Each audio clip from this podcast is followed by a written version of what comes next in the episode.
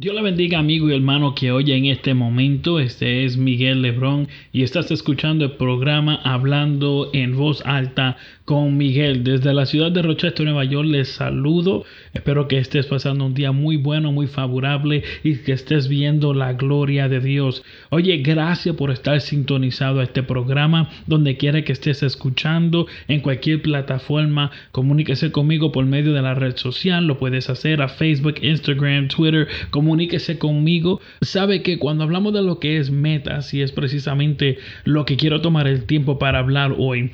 Cuando hablamos de lo que es las metas, muchas veces pensamos en las cosas que tenemos que dejar y no tanto en las cosas que debemos de obtener. Entonces, cuando hablamos de lo que es las metas, debe de haber un análisis, un análisis de dónde estoy y dónde quiero estar, dónde estoy y dónde quiero estar.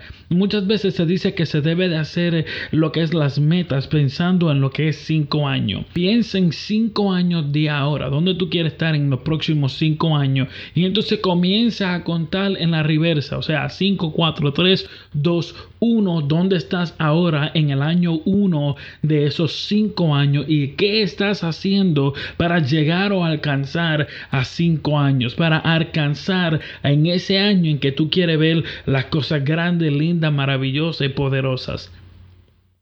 ¿Qué estás haciendo? ¿Estás caminando de acuerdo a la manera que se requiere de ti hacerlo?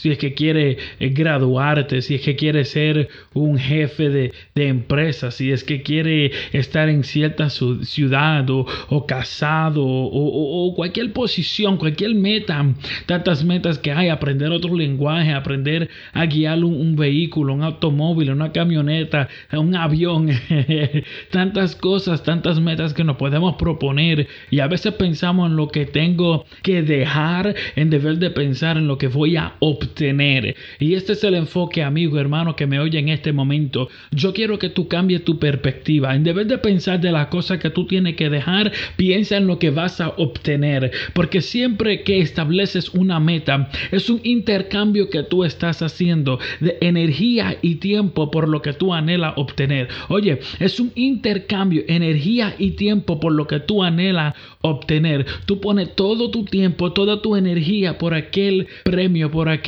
cosa que tú quieres obtener.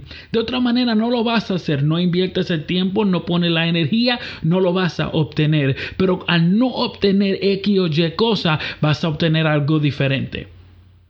Déjeme ser un poco más claro para que entienda si deseas tener un trabajo. Es tu trabajo el poner aplicaciones para que te tomen en serio, ¿verdad? El que dice estoy buscando trabajo, pero no sale de su casa, no se levanta, no se presenta, no firma aplicaciones, entonces en verdad no está buscando trabajo, solo que está esperando a que alguien venga, le toque en la puerta y le diga aquí estoy. Pero así no brega eso, sino que tú tienes que levantarte tu enfoque en la búsqueda por un trabajo es buscar un trabajo. Ese se convierte en tu trabajo. Tu tiempo y tu enfoque entonces se envuelve en eso. Y al no hacerlo, no vas a obtener lo que por lo menos dices que quiere. Y al hacerlo, pues lo vas a obtener. Y esto es lo que yo quiero animarle en este día. Comienza a pensar en lo que anhelas. Cinco años, diez años. Comienza a pensar en las cosas que son más importantes para ti. ¿Y qué requiere eso de ti?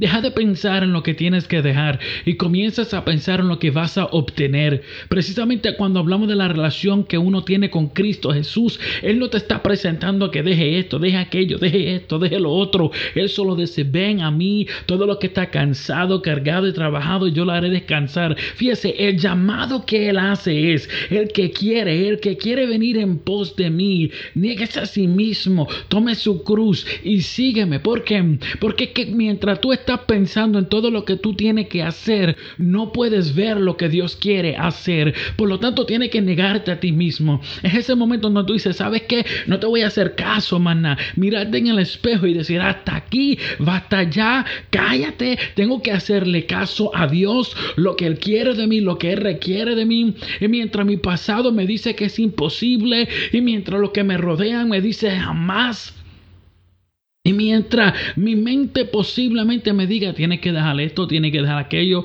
Lo único que Dios hace es que te llama, que muevas, te muevas pensando no tanto en lo que vas a perder, sino tanto en lo que vas a obtener. Por eso, por eso el que busca preservar su vida la perderá, pero el que mete su vida en la mano de Dios hallará su vida. No pienses tanto en lo que vas a perder, sino que comienzas a enfocarte hoy en lo que vas a obtener, a lo que vas delante de ti.